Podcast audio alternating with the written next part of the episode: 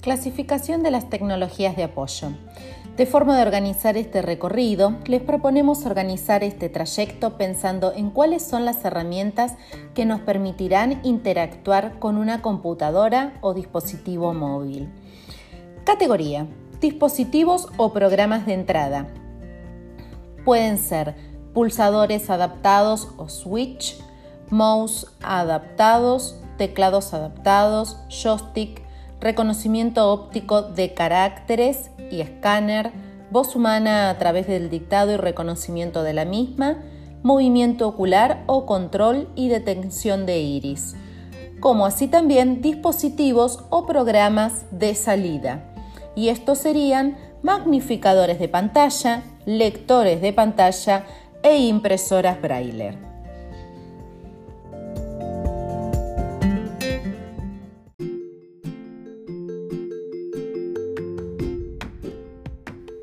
Pulsador adaptado o switch.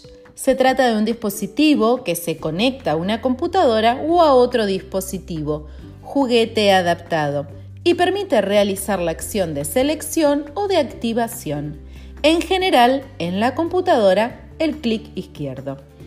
Switch activado por mano. A través de este dispositivo se puede escribir en cualquier aplicación, simplemente presionando con la mano. Posee una amplia superficie que les permite a niños o adultos con trastornos en la coordinación visomotora, dismetría o torpeza motora acceder al uso de un teclado virtual. También puede ser utilizado por personas con ELA, lesiones medulares o esclerosis múltiple. Switch activado por soplido.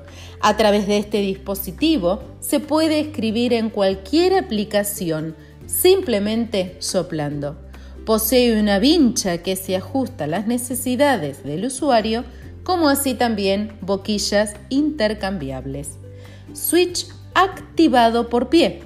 A través de este dispositivo se puede escribir en cualquier aplicación simplemente presionando con el pie puede ser utilizado por aquellas personas que posean solo un movimiento limitado en el tobillo sin ser necesario otro movimiento voluntario. Y por último, switch activado por tacto.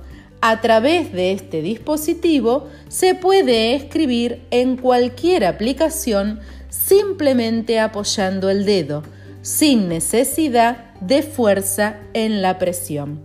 De acuerdo a los movimientos que pueden realizar una persona en forma voluntaria o repetitiva, existen diferentes tipos de switch que intentan atender a las necesidades.